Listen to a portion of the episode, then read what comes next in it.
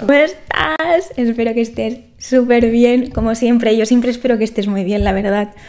Hoy no estaba muy inspirada, no tenía muchas ideas para grabar este podcast, así que he estado pensando qué es algo de lo que puedes hablar y hablar y hablar y que te daba podcast.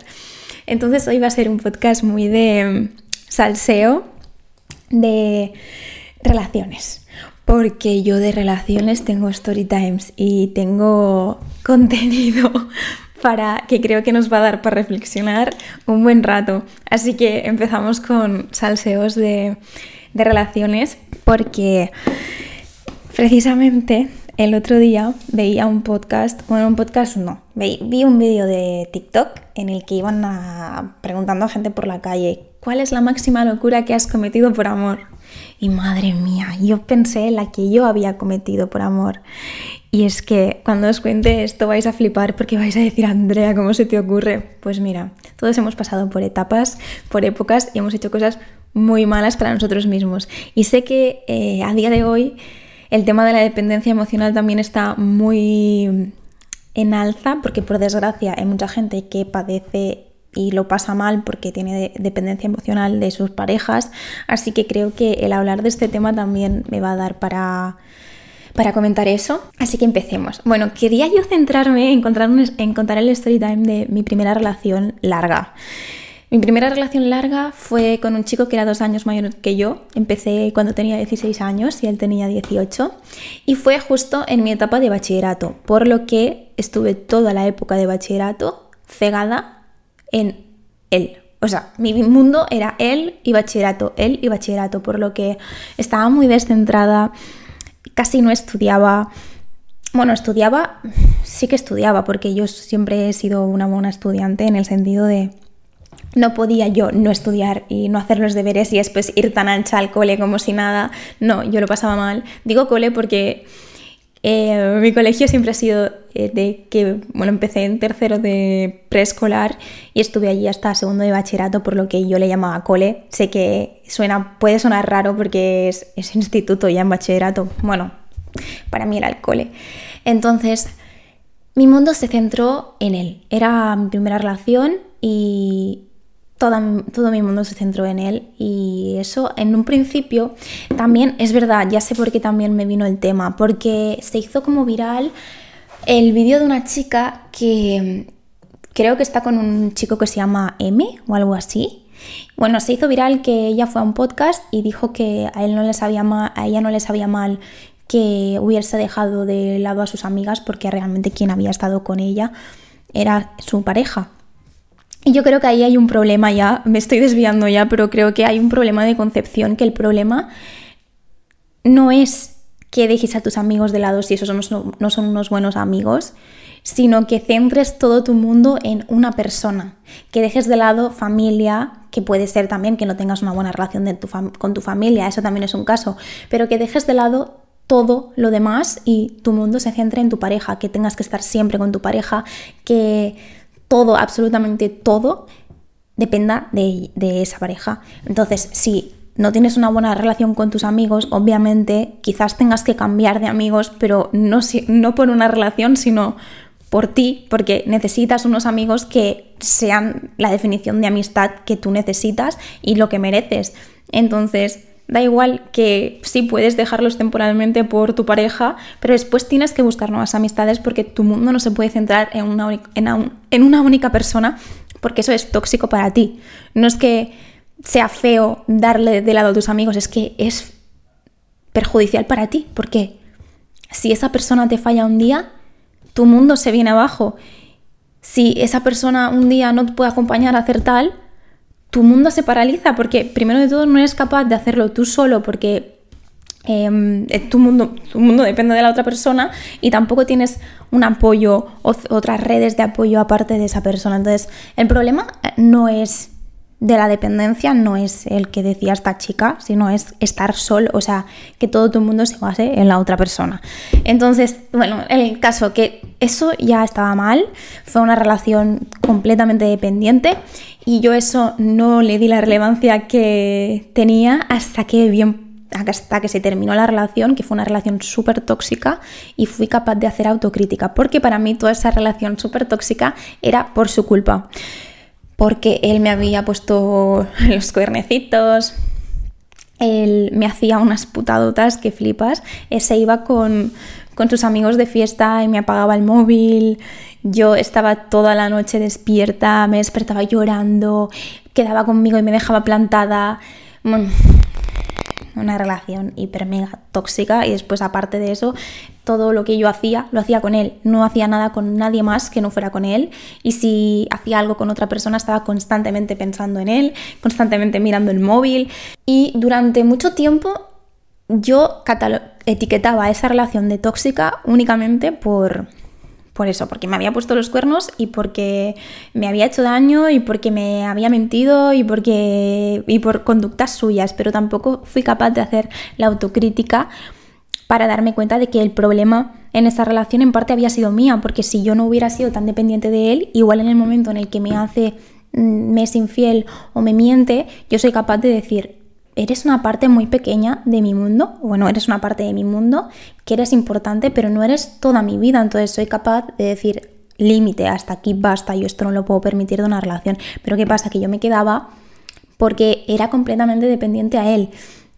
Entonces es importantísimo que en el momento que se termina una relación analices lo que ha pasado en esa relación para no repetir patrones en las siguientes relaciones y obviamente también que analices de qué tipo de personas te estás sintiendo atraída, con qué tipo de persona quieres tener una relación, porque claro, yo por suerte fui capaz de analizar eso y yo sé lo que no quiero en mi vida, yo sé que no quiero una persona, yo si algún día escuchas este podcast, eh, hola, sé que vas a saber quién eres tú, lo siento, pero yo no quiero otra persona como tú en mi vida, entonces ahora la pareja que tengo no se parece absolutamente nada, es un perfil opuesto, Blay, te quiero, guapo.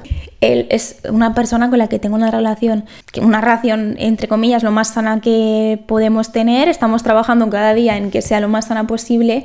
Estoy intentando tratar esas cosas que, que, que quizás pueden perjudicar a las relaciones y estoy intentando que sea lo más sana posible y no repetir patrones, porque ahí está el problema. Cuando repites patrones, al final terminas relaciones y te metes en relaciones tóxicas continuamente y toda tu vida se, pasa, se basa en amores tóxicos bueno, pero es que aquí no queda el salseo, ¿no? El salseo bueno ahora, viene ahora y fue que yo terminé con esta persona a los 18 años, justo cuando empezaba la uni. Vale, pasó eso, terminamos todo el rollo y al cabo de un año y medio, no sé cómo, y pensad, pensad cómo había terminado esa relación con cuernos, así, había terminado con cuernos, que me vinieron unos amigos suyos a mi casa a decir que había el coche de, de una chica en, en, abajo de su casa y vinieron a decírmelo sus dos amigos, porque bueno, porque había un tema de traición por el medio, que bueno, tampoco voy a entrar aquí porque sería el, el podcast eterno. Pero el caso es que terminó muy mal. Y yo en ese momento no tenía trabajada muy bien mi autoestima, no me había dado cuenta de todas esas cosas que tenía que mejorar eh, para que mi vida mejorara. Total, que un año y medio después me volvió a hablar y yo como una tonta, ¿sabéis qué hice? Caí. Hoy en día, o sea, antes pensaba esto, lo de que era una tonta, hoy en día he sido capaz de desarrollar compasión conmigo y verme desde fuera para ver que es que no tenía ninguna de las herramientas que tengo ahora. Obviamente esto era segundo de carrera. Y aquí viene, aquí viene, es que estoy loquísima. Chicos, no hagáis esto en vuestras casas. Bueno, pasó eso, un año y medio, volvimos a hablar y yo estaba en una temporada mm, de mi vida muy mala. Es decir, que estaba súper desmotivada con la uni, que estaba súper desmotivada con la vida en general, que, bueno, varias cosas en mi vida iban mal. Entonces vino él y volvió a engancharme, porque claro, a mí se me había... Ay, ay, nuestro cerebro tiene una capacidad de olvidar lo malo y quedarnos solo con lo positivo que mira, yo no lo entiendo, entonces yo en ese momento no era capaz de decir, Andrea, acuérdate de todo lo malo que te ha hecho. No, yo me dejé encandilar, camilar, camelar y, y volvimos a hablar, empezamos a hablar, pero al poco tiempo él se fue a vivir a Estados Unidos. Y dejamos de hablar otra temporada. Durante esa temporada primera que estuvo en Estados Unidos no hablábamos mucho, pero yo volví a caer otra vez mal en, en una temporada de mi vida en la que estaba muy mal Y yo había estado todo el verano trabajando, ahorrando, y él me dijo, Andrea, vente para los EU, ¿eh? vente para los United States. Y, y yo, ¿qué? Y se me plantó la semilla en la cabeza de, ostras, si te fueras a Estados Unidos, qué guay, porque yo tenía idealizado Estados Unidos, además con una persona a la que amo, porque nuestro amor es muy fuerte y eso, y salió mal en un pasado porque éramos niños, pero ahora todo sería diferente, porque mira qué guay que tendrías la oportunidad de crecer. Bueno, mi mente me convenció para que fuese. Y yo soy una persona muy impulsiva que hoy en día eso quiero decirlo. Si eres una persona muy, impulsiva, de, ex persona impulsiva, bueno, sigo teniendo reticencias impulsivas, pero de persona impulsiva a persona impulsiva te digo, eso es una excusa para seguir tus instintos y justificarlos. Yo sé que el ser impulsivo durante en ciertas ocasiones puede ser adaptativo para ti, porque por ejemplo, yo he sido muchas veces impulsiva porque al tener muchos dolores de tripa aprovecho cada momento que estoy bien para hacer cosas impulsivamente, para decir, no pienses, hazlo sin pensar porque si lo piensas no lo vas a hacer. Y en este sentido, ser impulsiva era adaptativo para mí porque me permitía hacer cosas y no sobrepensar y empezar a comerme la cabeza sobre todas las cosas que pueden salir mal. Ahora, en ciertas situaciones, como en esta que voy a contar, ser impulsiva es una excusa porque tú eres un adulto perfectamente capaz de razonar y entender que una situación no puede ser buena para ti.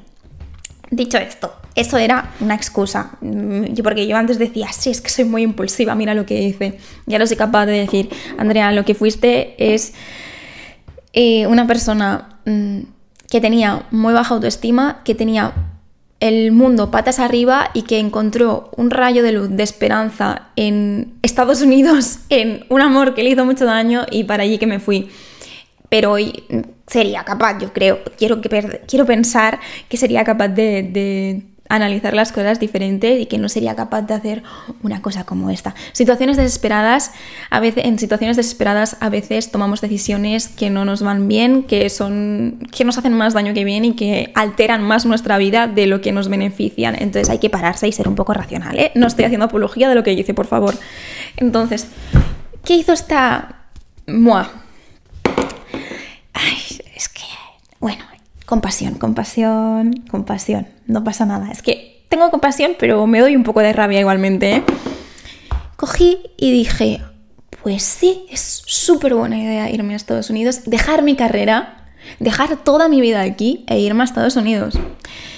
Y de un día para otro, como yo tenía ahorrado mis dineros de haber trabajado en verano, cogí, me cogí, me fui a una agencia de viajes, porque en ese momento no sé por qué no lo cogí por internet, pero fui a la agencia de viajes que hay al lado de mi casa y le dije, me quiero ir a Estados Unidos mañana.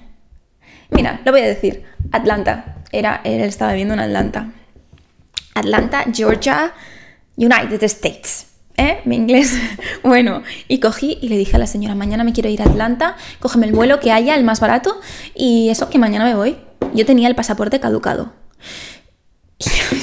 Tenía el pasaporte caducado. Tenían que hacerme el ESTA, que se ve que el ESTA se hacía súper rápido. La chica de la agencia me lo hizo, lo pidió y me lo dieron al momento, que es ese permiso que te dan para estar hasta tres meses en Estados Unidos. Otra cosa que yo no sabía es que tampoco me podía quedar a vivir allí indefinidamente, que yo pensaba que me iba allí y que sí, que podía, que podría ir a la uni, sin saber yo lo que valía la universidad en Estados Unidos, que podría trabajar, que podría hacerlo todo, como si fuera a irme aquí a Francia, a París no, no, yo pensaba que, bueno, que la vida era muy fácil. Yo, total, me cogí unos billetes de autobús también porque yo vivo en Lleida, pues para que me llevara al aeropuerto a Barcelona, porque desde el aeropuerto de Lleida no salen aviones a Estados Unidos.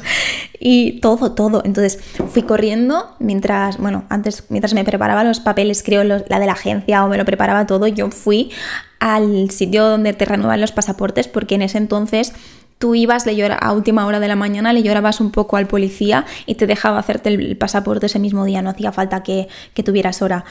Bueno, sí que hacía falta que tuvieras hora, pero si le llorabas un poquito al, policía, te decía, venga, va. Porque yo le dije, porfa, súper urgente, me tengo que ir mañana mismo y lo tengo caducado. Bueno, me dejó. También hacerme las fotos del carnet. Fue un día que fue una puta locura. Fue una locura de día pero yo estaba súper decidida. A mí nadie me cambiaba mi idea de que allí iba a estar, bueno, que eso era lo más de lo más. Y mm, total, voy y le escribo un mensaje a, mis amigas de la uni por el grupo y le digo que mañana me voy a Estados Unidos y ya está, o sea que me voy. Y ellas flipando, en plan, eh, perdona, que mañana te vas a Estados Unidos y cuando vuelves, y yo no, no, no voy a volver. Y todo todo el mundo debió pensar que estaba tarada y que, se le, que, le ha pasado a esta chica en la cabeza. Igual se me pensaban incluso que me había metido en una secta o algo, que me habían comido la cabeza. Pero es que, eh, sí, sí, yo estaba súper decidida, entonces pasé todo el día, vine a mi casa, yo recuerdo que mis padres esos días, ese, em, ese día no estaban en casa y cuando llegaron por la noche, es que esto es lo que más mal me sabe, porque yo sé que ellos lo pasaron muy mal, entonces la parte de mis padres me sabe muy mal porque sé que les hice sufrir. Y, y la principal razón por la que no lo haría hoy en día es por ellos, sobre todo porque mira, al final yo pues te tienes que pegar la hostia y si te la pegas, te la pegas, pero me sufrí sobre todo por ellos, porque claro, imagínate, llegaron y les dije, oye, que mañana me voy a Estados Unidos, Atlanta, hasta ahora me sale el avión y ya la tengo toda la maleta hecha. y mis padres fliparon, me intentaron convencer de que no, de que qué iba a hacer, cómo iba a dejar la universidad, cómo me iba a ir a Estados Unidos sola, cómo me iba a ir con mi ex. Ellos conocían a mi ex, obviamente, pero sabían todo lo que había pasado. Pero, ¿qué iban a hacer? Retenerme con esposas, pues mira, antes que hacer eso, cogieron y, me dijeron, bueno, pues antes de que te vayas tú con el autobús, te llevamos nosotros al aeropuerto. Y supongo que ellos deberían debían tener la esperanza al menos de convencerme durante el viaje al aeropuerto de que no me fuese. Pero es que me fui, me fui. Mm, yo recuerdo que es que no tuve ni miedo, ni ansiedad, nada. Yo estaba súper decidida. Total, que recuerdo que hasta en el vuelo conocí a unas chicas que se iban a per y, estuvimos todo el vuelo. Bueno, fue el vuelo ya em, dentro de Estados Unidos porque yo hice escala, no sé en qué, creo que en Nueva York hice escala a Atlanta. Atlanta, que lo llaman allí. Y además es que tengo un recuerdo súper feo de esa ciudad es que fue todo mal, ¿eh? fue todo fatal. Bueno, eh, soy súper mala contando historias, me estoy entreteniendo cada dos por tres. Voy al grano. Conocí a unas chicas maravillosas en el camino y ya llegué allí y adivinad que llegó tarde. Tuve que esperarme como, no sé, media hora, una hora que me pasase a, que, a que viniera a buscarme. Vino con su madre, creo que era, bueno, con un montón de gente en, no sé si era una camioneta. Yo pensé, Buah, esto empieza fatal, porque yo pensaba que me iba a dejar tirada directamente, porque yo llegué allí, que salí de la terminal, fue oler, porque yo lo primero que hago, bueno, igual que todo el mundo supongo, al salir de la terminal es oler cómo huele ese sitio. Recuerdo que olía a humedad, no sé por qué, no sé, era como una humedad mm, rara, era septiembre, septiembre era, ¿verdad? Sí. Y tuve unas vibras súper raras y pensé, esto va a salir mal. Fue el primer momento en todo el viaje en el que pensaba, quizás no ha sido tan buena idea venir. Y entonces, nada, estuve con él y me di cuenta de que las cosas no, no habían cambiado nada, de que yo estaba en el mismo punto a nivel emocional y de autoestima que él estaba en el mismo punto, que no voy a, que no quiero dar muchos detalles de él, porque bueno, al final puede saber la gente quién es y no quiero mm, describirle como persona, porque no quiero tampoco pasarme. Pero él también estaba en el mismo punto, me di cuenta de cómo eran de diferentes nuestros valores. Me di cuenta un poco tarde quizás, ¿no? Ya cuando estaba allí, que teníamos unos valores súper diferentes, que teníamos unos objetivos en la vida súper diferentes qué hacía yo allí dejando la universidad. Vi que no era viable porque además hablé con unas personas de su alrededor allí, que además su familia es eh, de Brasil, entonces mm, ellos no hablaban castellano, muchos de ellos, entonces hablaba con ellos en inglés o así como medio español. El portugués se entiende bastante bien, la verdad. El portugués de Brasil, ¿eh? porque el de Portugal yo no entiendo nada. Y bueno, hablé con ellos, tuve algunas conversaciones con ellos y me hizo abrir los ojos. Y nada, le dije que, me volvía y hablé con mis padres, se pusieron súper contentos y creo que solo estuve un mes y pico, un mes y medio estuve o algo así. Y volví a la uni y volví y todo, todo bien, pero hasta que no estuve allí no fui capaz de darme cuenta de que había algo en mí que no estaba bien, que tenía que trabajar en ello porque había, había algo que no, no, no me iba a funcionar ni con él ni con nadie porque si tú no estás bien, no puedes mantener una relación con nadie. No es que... Sobre todo era esa necesidad, esa dependencia que yo tenía y que él claramente no tenía. Entonces, hay, hay relaciones en las que al final las dos personas emergen en una, o sea, se, se fusionan en una y no es tan obvio que hay una dependencia. Es decir, tú no te das tanto, no te das cuenta negativamente de cómo la otra vida, la otra persona no te necesita tanto a ti como tú a ella, porque los dos estáis continuamente os necesitáis. Entonces, es diferente. Cuando son dos personas dependientes puede costar mucho más de abrir los ojos, pero cuando hay una persona que es dependiente y la otra no, se ve, vamos, a kilómetros vista y yo me daba cuenta de que no estábamos, primero de todo, que no estábamos en el mismo punto, después que no era sano lo que yo Em, lo que yo estaba teniendo, que hay, que hay que ser capaz de tolerar la soledad para ser capaz de tener una relación sana y no tolerar cualquier cosa que te puedan hacer, porque ese es el problema. Y una de las cosas que, si estás en una relación en la que en la que tienes dependencia, pero es una relación que no hay toxicidad en el sentido que yo digo, de que tienes que tolerar cosas negativas o estás tolerando eh, cosas que no deberías tolerar, te recomiendo que inviertas tiempo en superar esa dependencia, pero no por, por la relación y por ti. Y una de las, de las maneras de empezar a superar esa dependencia es empezar a hacer cosas sola o solo. Porque una, a veces detrás de esa dependencia, no era mi caso, pero muchas veces, muchas veces detrás de esa dependencia existe una, una idea, una creencia de que nosotros no somos capaces de hacer ciertas cosas solos y que necesitamos un apoyo porque si no, no nos va a salir bien eso o que constantemente necesitamos a alguien a nuestro lado para que las cosas vayan bien porque si algo va mal no vamos a ser capaces de, de superarlo o de gestionarlo. Entonces, enfrentarte a situaciones solo sabiendo que la otra persona está ahí, no, o sea, que, tu pareja, que sigues teniendo tu pareja, que sigues teniendo tu familia, que sigues teniendo tus amigos, pero también que eres capaz de enfrentarte a situaciones solo y que puedes gestionarlo perfectamente y que si surge algún problema puedes gestionarlo también, es muy importante para, para empezar a romper con las relaciones de dependencia. Adquirir independencia tú mismo, empezar a hacer actividades también, no solo enfrentarte a retos, es muy importante también que hagas actividades agradables tú solo. Y eso puede empezar por algo de 10 minutos, algo que empieces para empezar a tolerar una actividad en la que estés a gusto, en que sea algo que a ti te guste y durante 10 minutos, porque la idea es empezar a asociar el hacer cosas solos con algo positivo.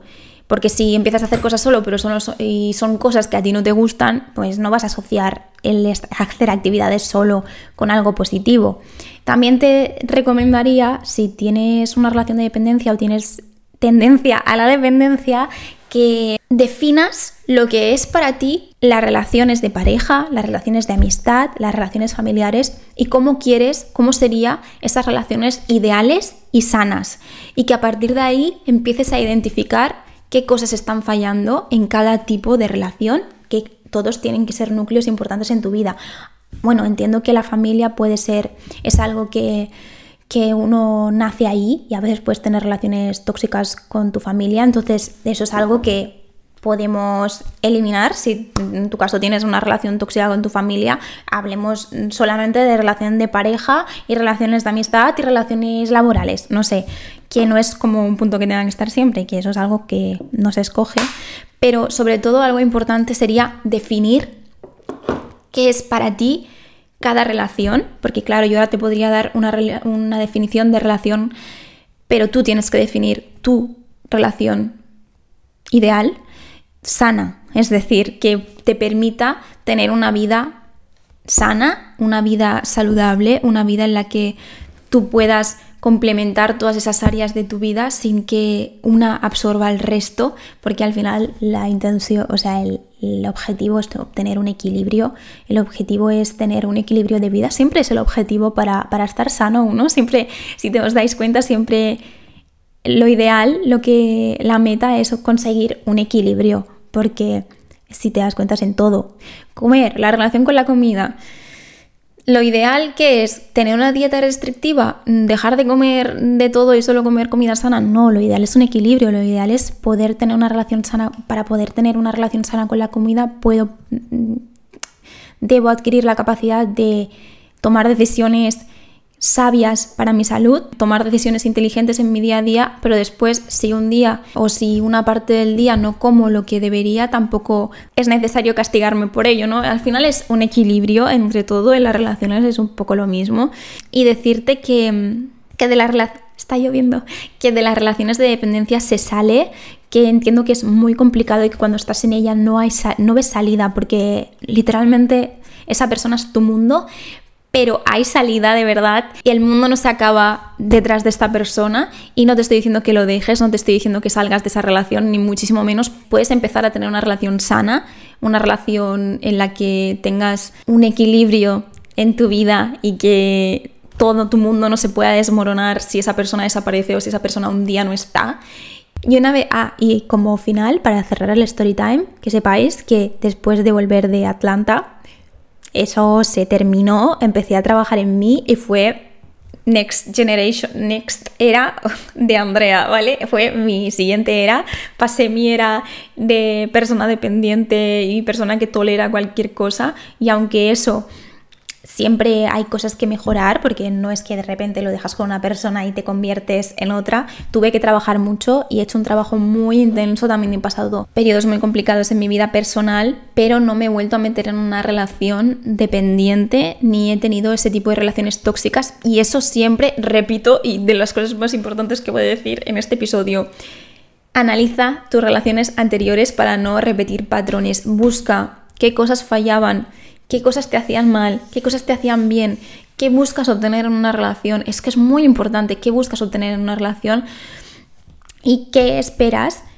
¿Cómo sería una relación en la que tú sintieses que tienes las necesidades cubiertas, que sientes que tienes una relación segura, que la otra persona puede estar en la otra punta del mundo y sabes que va a estar ahí? Pero no hace falta que esté contigo todo el rato para tener esa sensación de seguridad, sabes que te puedes separar de ella y que pase lo que pase va a estar ahí. Y eso es al final eh, la meta en una relación, sea como sea la relación, es tener un vínculo seguro en el que esa persona está para ahí, ahí para ti, que no sientes ansiedad cada vez que te separas de ella, que eres capaz de, de tolerar que esa persona también tenga otros vínculos y no te vuelves loca porque quieres que esa persona sea como que la absorbes, ¿no? Que es solo tuya, tuya y de nadie más. Y, y nada, espero que este story time haya sido salseante para ti y que la impulsividad es una excusa. La impulsividad es una excusa. No utilices la impulsividad como excusa para hacer lo que quieras y para dañarte a ti mismo. Y si has hecho alguna locura por amor, compasión y aprender de los errores, que es lo más importante siempre, aprender de las cagaditas, que si no las volvemos a repetir, si no hacemos esa introspección y decir, ¿qué falló? ¿Qué falló? ¿Qué, ¿Por qué hice yo todo esto? Lo volvemos a repetir. Y el objetivo de cagarla es intentar que haya menos cagadas después. Así que nada, que tengas un bonito día, una bonita semana, un bonito todo. Te mando un besito y un abrazo enorme.